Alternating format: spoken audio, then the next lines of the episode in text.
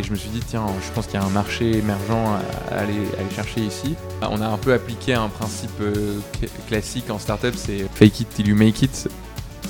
Trois semaines de nocturne, mais on savait qu'on pouvait le faire. Euh. Les grosses boîtes, il faut, surtout quand tu es une startup, il faut les convaincre, il faut qu'elles te fassent confiance. Et moi, je suis fort pour ça. Je suis fort pour construire cette confiance, pour prouver qu'on est sérieux. Maintenant, ça fait un moment qu'on s'est lancé, mais dans la première année, année et demie de boîte, c'était une des meilleures décisions qu'on ait fait, je pense, de rejoindre The Family. C'est un biais cognitif, plus on investit du temps dans quelque chose, plus euh, on accorde de la valeur à cette chose. Si tu as l'impression que ça sert à quelque chose, tu vas le faire. Donc c'est ça en fait, nous ça a été ça notre, notre stratégie euh, dès le début, c'est de construire un vrai produit. Pour ce deuxième épisode de La Voix des Pirates, j'ai rencontré deux des cofondateurs de Jubiwi, Thibaut Martin, le CEO, et Antoine Bellion, le CTO, qui est aussi un ancien élève de 42. Jubiwi, c'est une boîte tech qui s'attaque aux ressources humaines et dont l'objectif est d'optimiser le management. J'espère que cet épisode vous plaira et je n'ai plus qu'à vous souhaiter une très bonne écoute.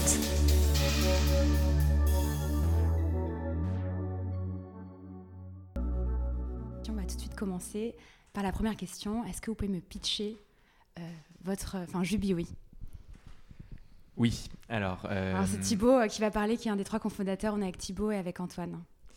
Euh, donc euh, Jubiwi, c'est une application qui s'adresse aux managers et aux RH dans les grands groupes et qui leur permet de suivre en temps réel le ressenti de leur équipe, d'identifier les sujets sur lesquels il peut y avoir des malaises, des insatisfactions. Et à partir de cette information, on va leur proposer des recommandations ou des missions pour améliorer l'expérience au quotidien de leur équipe, pour éviter les démissions, pour éviter l'absentéisme pour éviter le désengagement. Parfait. Du coup, vous existez depuis 2016, c'est ça? Euh, Fin 2016. Fin 2016. Euh, Antoine, toi, tu es CTO, c'est ça? Euh, toi, Thibaut, c'est quoi? Comment vous êtes Tu es le CEO, tu es. oui, c'est ça? comment est-ce que vous êtes rencontrés déjà? Et comment, vous avez, comment vous répartissez les rôles avec le troisième cofondateur, Victor, qui, qui n'est pas là?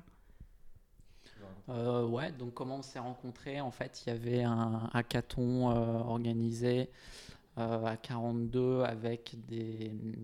Donc c'était mi-élève 42, mi-élève HEC. Euh, Thibaut avait un ami euh, qui, qui était étudiant à HEC et donc il s'est retrouvé dans ce hackathon. L'histoire assez drôle, c'est que moi j'ai failli ne pas y aller au hackathon parce qu'en fait ça commençait le vendredi soir et ça se terminait le dimanche soir. Et moi je suis arrivé en fait le samedi matin parce que le vendredi soir j'ai j'ai vu un message sur Facebook euh, posté par euh, Charles qui était dans l'équipe euh, dans l'équipe de Clink, je crois que ça s'appelait.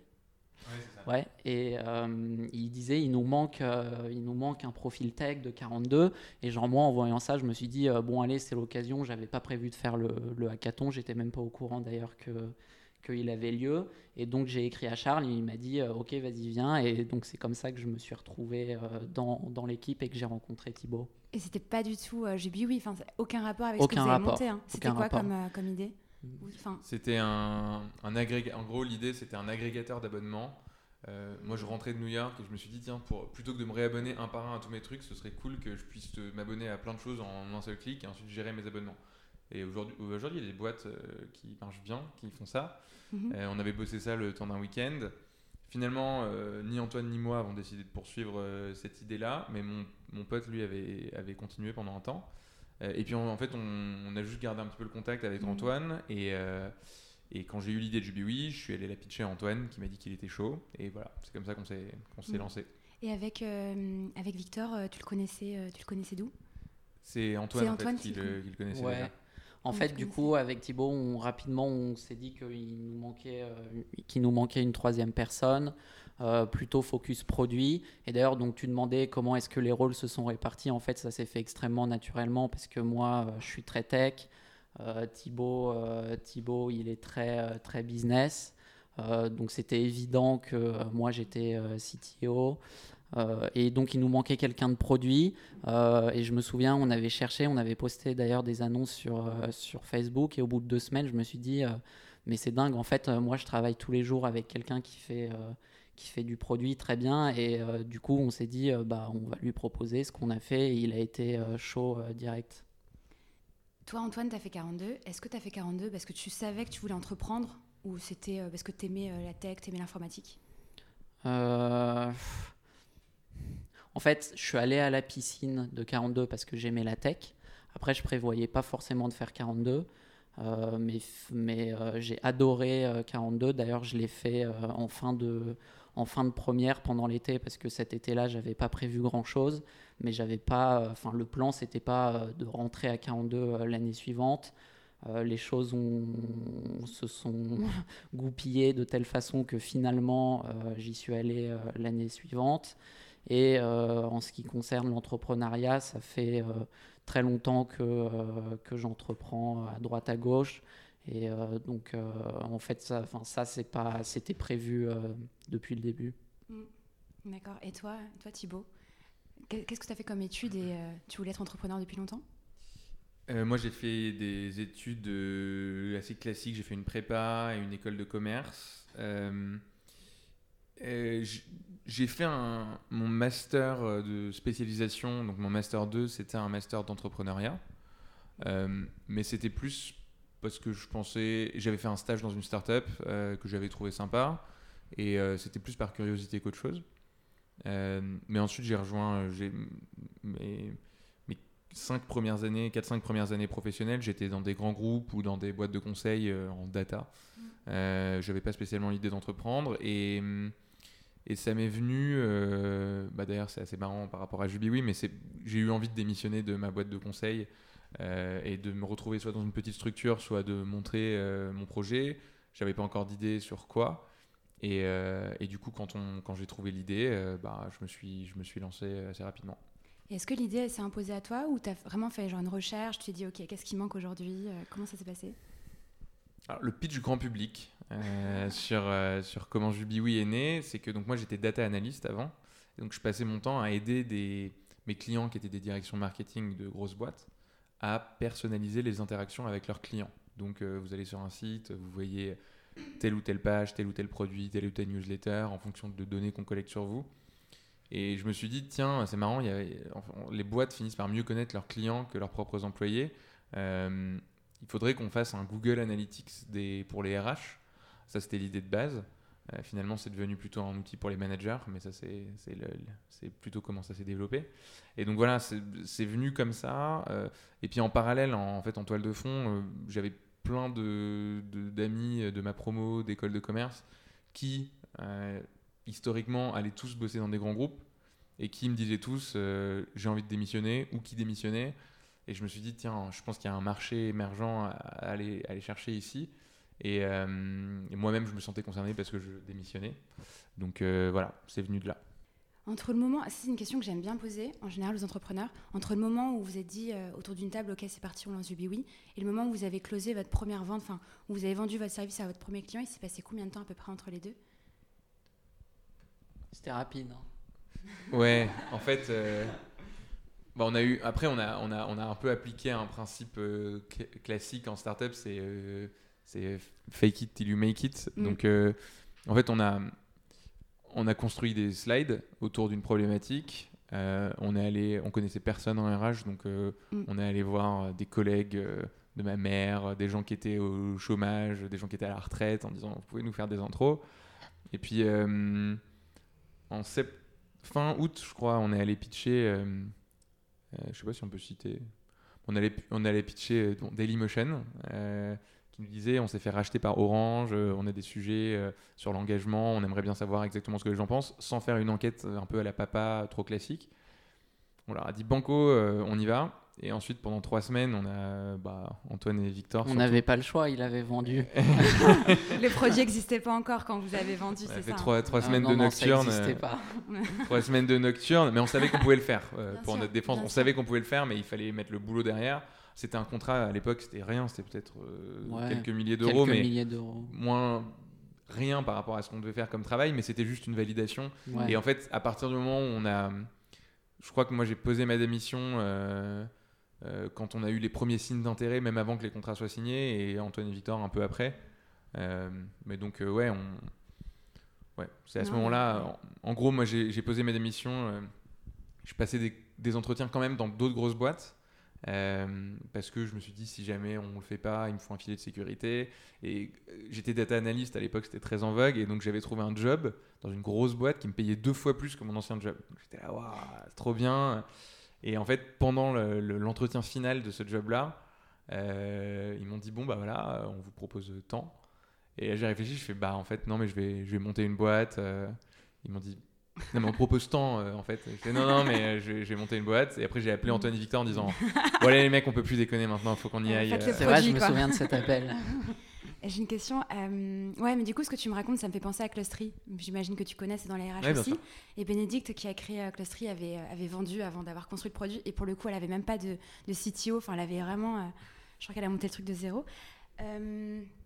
Du coup, tu as dû démarcher des gens et tout. Est-ce que c'est quelque chose qui était compliqué pour toi? Est-ce que tu es timide d'un peu de base? Enfin, Parce que j'imagine que c'était compliqué de demander des choses à des gens que tu connaissais pas. En fait, euh,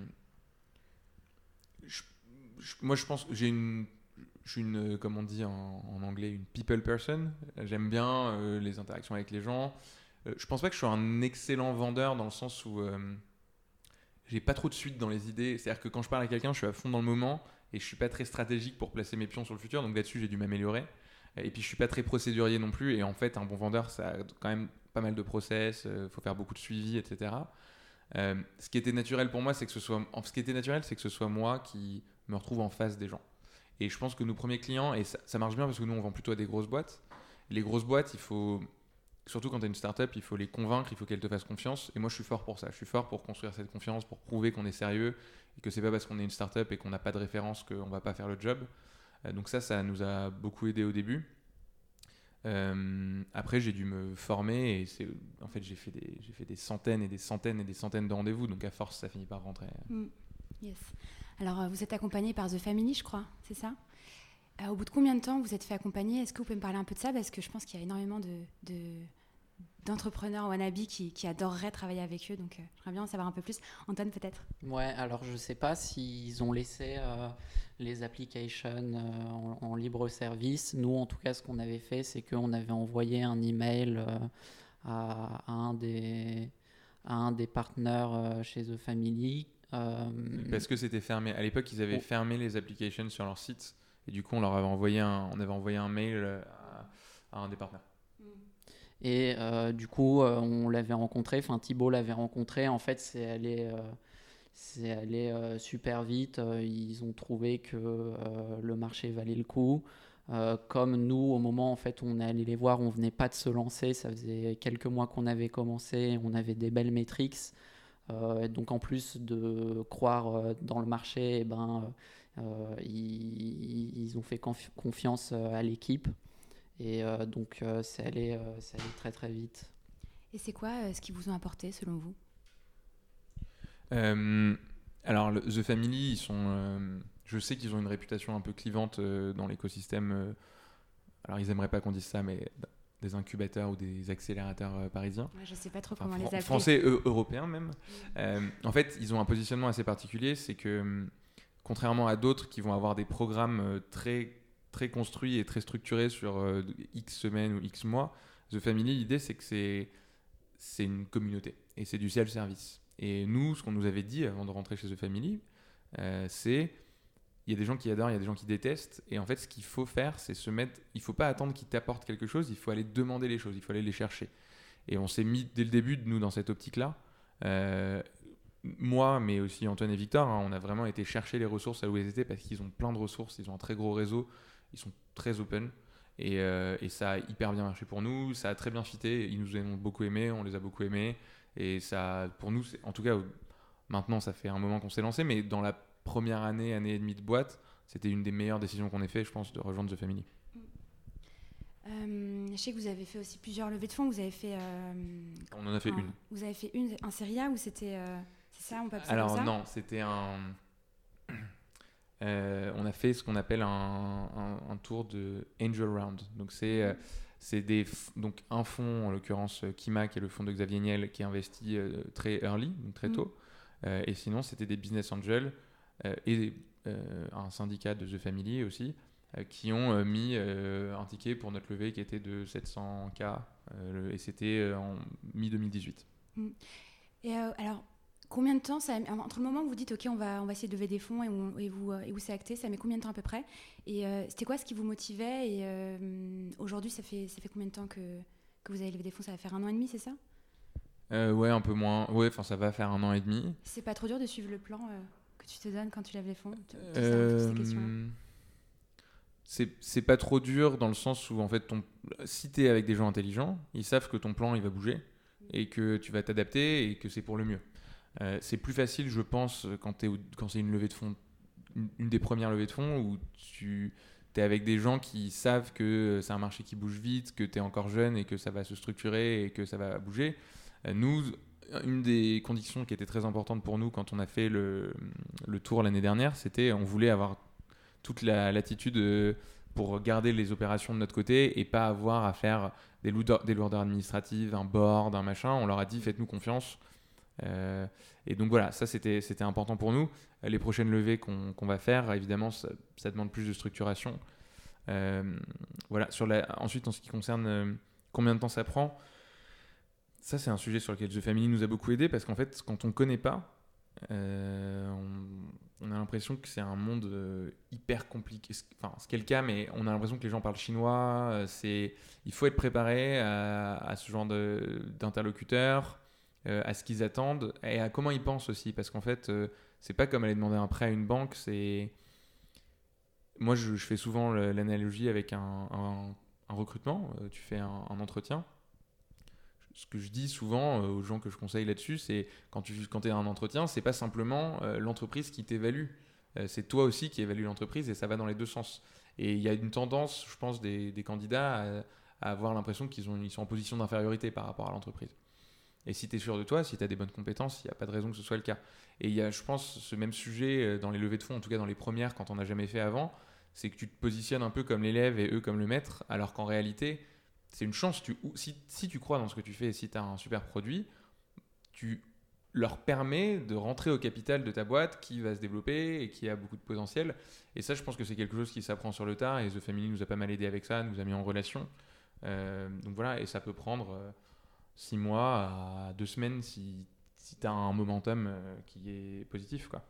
Euh, maintenant, on va passer un peu sur 42. Antoine, donc tu as fait 42. Est-ce que tu es allé jusqu'au bout euh, de la formation? T'en es où là aujourd'hui? Négatif. Officiellement? Négatif. C'est ce qui me semblait. Tu as fait à peu près combien de pourcents de la formation? Tu es genre à la moitié J'ai fait, ouais, je suis à la moitié. Tu comptes finir ou pas? Je veux finir. Est-ce que je compte finir? Euh, Je sais pas. En fait, si j'ai pas terminé, c'est parce que c'est parce que c'est pas comme euh, enfin ça s'est pas présenté. Euh, est-ce que je vais finir si ça se présente euh, oui et sinon non? Et du coup quand tu as commencé à parce que du coup tu as construit le produit du Biwi j'imagine que tu as dû faire des choses que tu n'as pas appris à 42 en fait. Ouais. Et comment du coup 42 j'imagine que ça a donné une méthode. Est-ce que tu as des conseils sur comment quand tu sais pas faire quelque chose tu comprends comment le faire, tu apprends à le faire. Est-ce que 42, tu as appris ça aussi? Comment commencer? Euh... Si tu as un petit exemple concret, genre d'application que tu as faite euh. Ouais, alors en fait, au début, du coup, il fallait choisir euh, les technos euh, sur lesquels on allait développer. pour les choisir, j'ai fait un tour d'horizon de, de, ce qui existait. J'ai pesé le pour et le contre à la fois au niveau de la vélocité en termes de développement que euh, ça allait nous donner et aussi euh, en termes de risque. Euh, il y a pas mal de technos qui sont, qui sont récentes et extrêmement trending et très sexy, donc ça donne envie de les utiliser. Mais par contre, donc, du coup, c'est sympa de développer avec et ça motive, mais par contre, le risque est assez haut parce que, étant donné que c'est jeune, on ne sait pas si ça va bien marcher, si ça va bien scaler et euh, s'il euh, n'y a pas en fait des vis cachés. Donc il fallait faire un arbitrage entre euh, ne pas prendre trop de risques, surtout qu'on est sur des clients grands comptes, c'est-à-dire que le produit il n'est pas utilisé en one shot. Une fois qu'on a un client qui l'utilise, il faut assurer un service parce qu'ils ont signé. donc un, arbitrage entre du coup vélocité et et, euh, et risque en fait. Euh. Je précise que là aujourd'hui, tu as quel âge? 23 ans. Tu as 23 Tu as quel âge quand, tu, quand on est à ce stade de, de l'entreprise de Jubilee? Au début, j'avais quoi, 21 ans? 20 ans. 20 ans? Et ça faisait combien de temps que tu codais? Ça faisait, alors j'ai commencé tôt, ça faisait, ça faisait six ans. Hmm, d'accord. Mais bon, il se trouve que c'était des technos, c'était des nouvelles technos quand même, que c'est des technos sur lesquels j'avais quasiment jamais travaillé. Ouais, donc c'est quand même un choix assez compliqué. Tu me l'avais pas dit à l'époque. Ah ouais. Et te l'apprends maintenant. Ouais, mais du coup, je me suis pas trompé, mais au pire, au pire, mais c'est en, en, réalité, si je me suis pas trompé, je pense que c'est plutôt une question de chance qu'une question ah d'avoir bien analysé les choses. Et euh, si je m'étais trompé, je pense que l'important, ça aurait été que je me rende compte le, rapidement pour pouvoir vite changer. Parce que, euh, en fait, euh, plus on investit du temps dans. C'est un biais cognitif, plus on investit du, temps dans quelque chose, plus on accorde de la valeur à cette chose. Et le risque, en fait, c'est, c'est du coup d'investir beaucoup de temps à mauvais titre. Mmh. Mais du, du coup, tu es allé voir des gens pour leur demander de l'aide sur le choix de techno ou euh, enfin... Euh, je suis pas allé voir des gens, j'ai regardé beaucoup de retours d'expérience. Euh, mm. en fait, quand je pour choisir les technos, euh, pour choisir les technos, je faisais un peu des recherches Google, comme si j'étais déjà en train de les utiliser pour mm. voir en fait les biais potentiels qui pourraient arriver dans le futur et, euh, et ça m'a permis d'anticiper. D'accord, merci beaucoup. On va passer un peu plus sur euh, JubiWin. Euh, petite question un peu bateau, mais je pense que vous êtes un peu expert dans ce domaine. C'est quoi un très bon management aujourd'hui? Alors, le, le, premier truc qu'on dit, un peu notre mission chez JubiWin, notre conviction, c'est que il n'y a a pas d'intuition managériale. Il n'y a pas un sujet qui fait que certains sont d'excellents managers nés et d'autres sont de mauvais managers tout est très contextuel. Donc ce qui fait un bon manager, c'est la capacité à comprendre ce qui fait la spécificité, euh, de son équipe. Euh, c'est euh, de prendre du temps pour écouter ce que son équipe dit. Ça peut être via un outil comme JubiWi, mais ça n'empêche pas de prendre aussi du temps pour des, points individuels. Quand tu es dans une grosse boîte, ça peut être discuté aussi avec les élus, etc. Donc il y, y, a toute cette partie-là qui est hyper importante évidemment, alors ça c'est pas notre partie, mais ça n'empêche pas, c'est quelqu'un qui gère ses objectifs, mais qui pour atteindre les objectifs prend en compte les spécificités de son équipe, les contraintes qu'elles ont, euh, les problématiques humaines qu'elles rencontrent. Euh, nous, notre, vraie conviction vis-à-vis de Jubilee, c'est qu'aujourd'hui, il y a plein de managers qui pilotent à l'aveugle, alors, alors que le management, c'est une énorme partie de leur boulot, qu'on est très mal formé à ça, notamment en France, euh, et qu'il n'y a aucun outil qui les aide vraiment à y voir clair. Et euh, du coup, un bon manager, c'est quelqu'un qui arrive d'une manière ou d'une autre, via un outil ou via son, relationnel, à avoir des informations très contextuelles sur son équipe tout, tout le temps, tout au long de l'année, et pas simplement euh, à l'entretien annuel, pas simplement, voilà. Donc, alors c'est assez vague, du coup c'est assez large, mais volontairement parce qu'en fait il y a autant de bon management que d'équipe, mais en tout cas le point commun c'est cette capacité à prendre l'information euh, et à la remettre en perspective par rapport à, euh, à, ce qui se passe dans son équipe et à ses objectifs. Est-ce que tu as l'impression qu'on euh, est dans une génération où, où le management, j'ai l'impression, je sais pas, mais j'ai la sensation que Enfin, moi, j'ai bossé dans un grand groupe et entre quelqu'un qui avait 40, 50 ans et, quelqu'un qui avait mon âge, donc 25 ans environ, enfin, on ne pouvait pas se faire manager de la même façon. J'ai l'impression qu'il y a une fracture la façon de se faire manager. Je sais pas ce que tu en penses, euh, si c'est ce que tu as ressenti aussi ou vu, euh, ce que tu vois, tu vois. Bah, c'est marrant, on a un événement, hein. hier on avait un événement sur les bullshit jobs et dans un mois on a un événement sur euh, manager tous has-been, point d'interrogation. c'est mon titre. En, non, mon ressenti, c'est que c'est pas générationnel, c'est une histoire de répliquer ce qu'on connaît. Euh, que les personnes qui ont 40-50 ans elles réagissent différemment parce qu'elles ont l'habitude d'avoir ce genre de structure mm. et que c'est normal euh, quand pendant 20 euh, ans, 30 ans on a été managé d'une certaine manière, bah, le jour où on est en, position de manager, on, mm. a tendance à répliquer ça. je pense que les temps changent, que c'est pas encore une fois, c'est pas forcément générationnel, mais c'est notre époque qui veut ça et qu'il euh, y a une tendance à demander euh, plus d'avoir les mains plus libres, euh, de pouvoir travailler sur des sujets qui sont plus transverses et qui sont pas trop moins spécialisés, mais plus de comprendre le sens de ce, ce pour on travaille. le travers de ça, c'est a les, les, les, les personnes qui, qui, rentrent sur le marché du travail avec ces envies-là, elles ont tendance à dire je mérite les mêmes responsabilités que quelqu'un qui est dans la boîte depuis 20 ou 30 ans. Et c'est là où ça peut clasher, c'est quand il y a cette espèce d'incompréhension en fait entre en fait l'entreprise ça marche pas comme ça euh, et les attentes des jeunes générations qui disent mais attends moi j'ai fait HEC, je veux, je veux manager 5 personnes même si j'ai 23 ans et que j'ai jamais managé personne avant. Là il, peut y avoir des incompréhensions. mais moi je suis assez positif sur l'évolution du management. En revanche, il y a des erreurs qu'il faut arrêter de faire, du style promouvoir des gens dans des positions de management juste parce qu'ils sont seniors et parce qu'ils sont là depuis longtemps, alors qu'ils n'ont aucune appétence ou aucune volonté de manager par ailleurs. Mm. D'ailleurs, je ne vous ai pas demandé euh, vos, des métriques sur JBWI, mais vous accompagnez combien d'équipes aujourd'hui? Euh, Alors, toutes les métriques ne sont pas publiques, mais en gros, on, est, on accompagne 5000 équipes. Euh, dans plutôt des grosses entreprises, même si on a quelques exceptions euh, dans notre portfolio de clients. Et les équipes, c'est environ combien de personnes? Parce que c'est plutôt petit une équipe normalement. C'est entre. ouais, alors quand on dit équipe, c'est des, des, groupes de personnes distincts. on vraiment les identifie comme des, comme des équipes distinctes dans l'outil, mais c'est entre 5 pour les plus petites jusqu'à 3, 400, ou c'est des business ah, units carrément. Quoi. Mm. Euh, donc c'est des niveaux de management assez différents. Et du coup, on est d'accord que les, euh, les, salariés, ils ont à répondre à des questionnaires un peu en continu, c'est ça? Euh, c'est ça. Alors, on n'impose pas, une fréquence. C'est pas forcément toutes les semaines ou toutes les deux semaines. Mais l'idée, c'est effectivement de lisser la prise de, de, de ressenti tout au long de l'année. Et ça va dépendre. On a des différents cas d'usage. si on travaille sur l'onboarding, ça va être bah, pendant la période d'essai et ça va être plus autour de moments clés de la période d'essai. Si on travaille sur du management au sens large, bah oui, ça va être tout au long de l'année, euh, à une fréquence que le manager est confortable aussi à gérer parce que après il faut savoir gérer l'arrivée des données et il faut savoir prendre en compte les retours de ses employés. Donc euh, ceux qui sont hyper habitués à ça, ils peuvent le faire toutes les semaines, d'autres ils vont faire ça plutôt tous les mois. Mais voilà, c'est l'idée, oui, effectivement, c'est d'avoir quelque chose qui est plutôt euh, continu.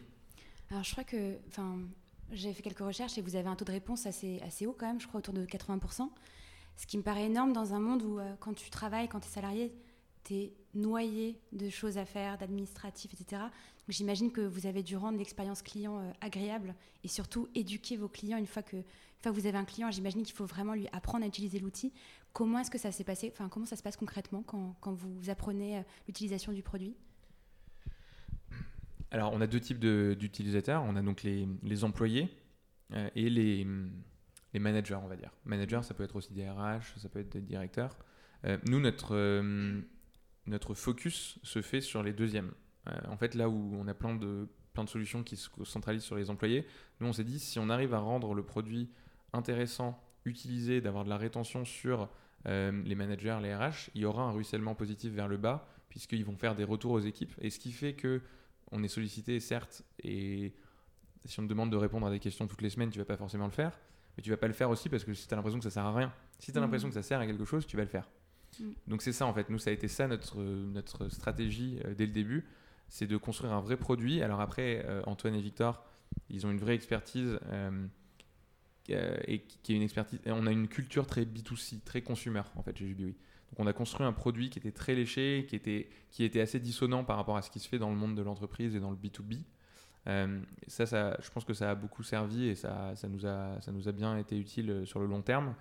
Et voilà, on s'est focalisé sur cet utilisateur du milieu, qui est donc ni le grand décisionnaire, directeur, ni l'employé, mais la personne du milieu qui va transmettre l'information, qui fait le passage de relais. Euh, et c'est ça qu'on qu'on fait. Toutes nos fonctionnalités, elles sont centrées sur cet utilisateur-là et sur le fait de l'encourager à donner un feedback à ses équipes et à prendre des initiatives avec les informations que nous on lui donne. Vous conseillez de vous conseillez des, euh, des propositions de Ouais, de solutions, c'est ça aussi. Hein. C'est ça, on, recommande ou on met en relation avec des experts qui vont intervenir. Et donc voilà, c'est le passage à l'action qui fait que pour l'employé, on a l'impression que ça sert pas à rien, que les choses bougent. Et c'est ce qui fait que euh, au-delà de tout ce qu'on peut construire dans le produit, de faire que l'expérience est agréable, ça c'est du court terme, effectivement on le fait. Euh, mais on a aussi tout un sujet long terme qui est comment on, comment on leur redonne confiance dans ce genre d'outils pour montrer que ça peut marcher et que c'est pas juste euh, je donne des coups d'épée dans l'eau, je m'exprime et puis je sais pas ce qui se passe après. quoi. Mm. C'est quoi vos ambitions pour 2020 nos ambitions pour 2020, d'un point de vue business, en fait, il y a deux gros sujets sur notre marché l'adoption, l'usage et, et, le fait de pouvoir passer à l'action, justement. on est très bon sur la partie adoption, sur la partie produit, donc on veut consolider ça, embaucher notamment des personnes dans l'équipe d'Antoine et dans l'équipe de Victor, donc au produit, pour continuer d'avoir des produits qui euh, sont les meilleurs du marché. Euh, même si euh, on est une équipe qui est plus petite que certains très gros concurrents, on a des produits qui, je pense, sont au moins aussi bons sur les fonctionnalités qu'on décide de shipper. donc ça, c'est hyper important. et on veut que notre stratégie produit, qui nous permet de, de faire de la très grosse qualité at scale, donc sur des gros volumes, on veut répliquer ça notamment sur d'autres aspects, notamment des aspects commerciaux. Donc par exemple sur tout ce qui est acquisition de clients et de nouveaux utilisateurs, préqualification de ces utilisateurs. Donc on, voilà, on a une stratégie produit euh, là-dessus. Euh, et puis après, c'est quand tu es dans un grand compte, tu as à la fois le fait de le signer et puis de grandir en interne. Et donc euh, on a tous un sujet sur comment on fait pour expliquer à nos grands comptes que c'est bien d'avoir de la donnée. Et puis derrière, il faut mettre en place des initiatives. Et pour ça, nous, on peut les mettre en relation avec les meilleurs experts. Et donc on va développer toute cette partie-là. La partie euh, communauté qui va ensuite pouvoir intervenir de manière ultra ciblée, ultra pertinente directement auprès des managers. Et donc ça, c'est toute une partie à construire aussi euh, en 2020. Mm. Et vous êtes euh, combien dans l'équipe aujourd'hui? Je vais laisser Antoine répondre.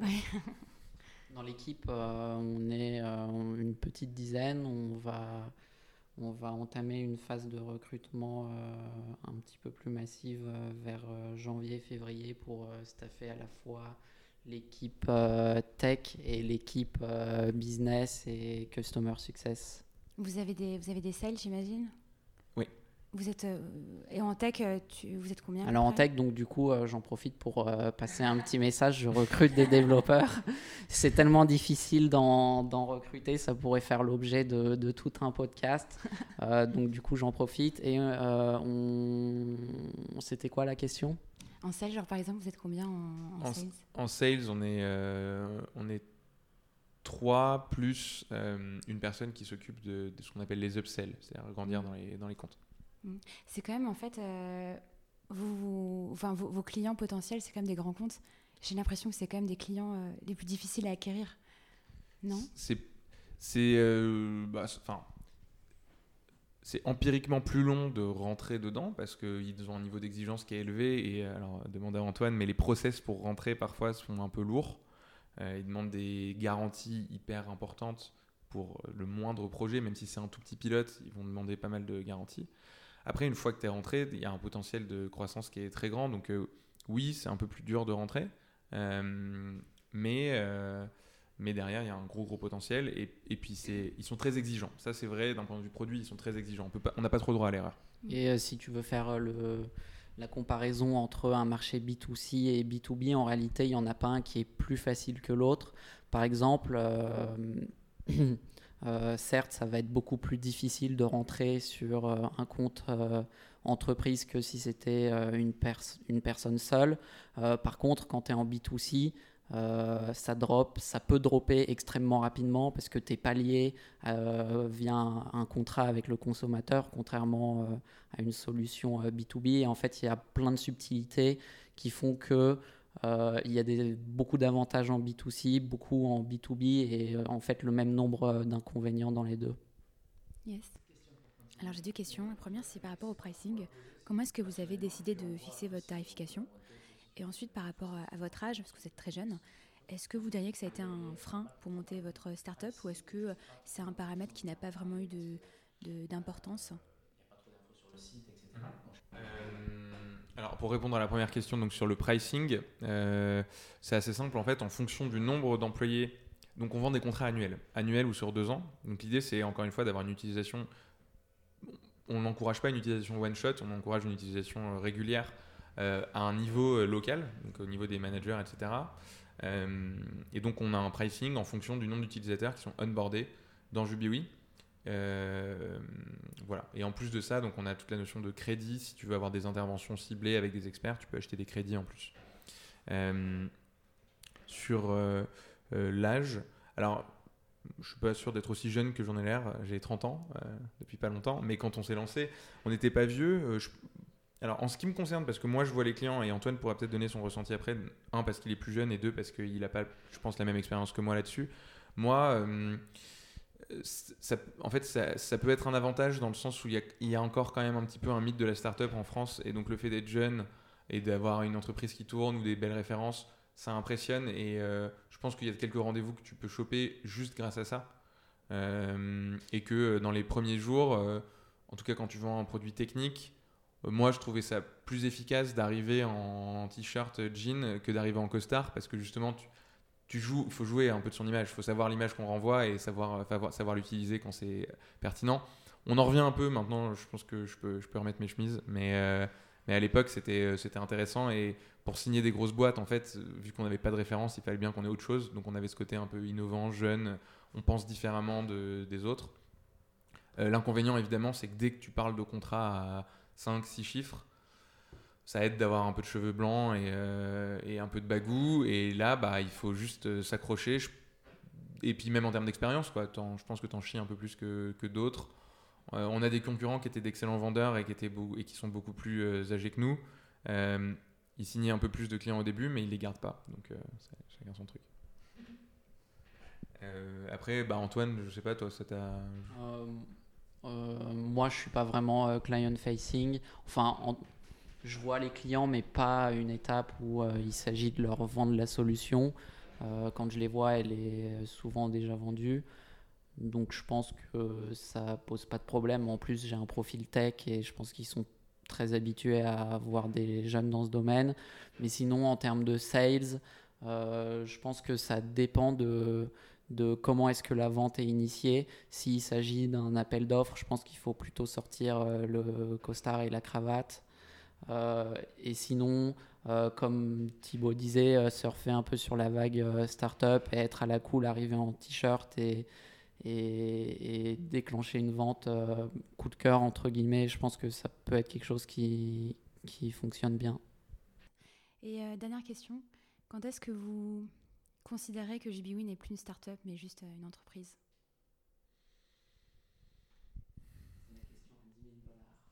alors moi je suis pas expert dans les qualifications de start-up à start-up, mais non, mais en fait, euh, aujourd'hui, on se rend compte, même si euh, il y, a un an et demi, on était encore 3.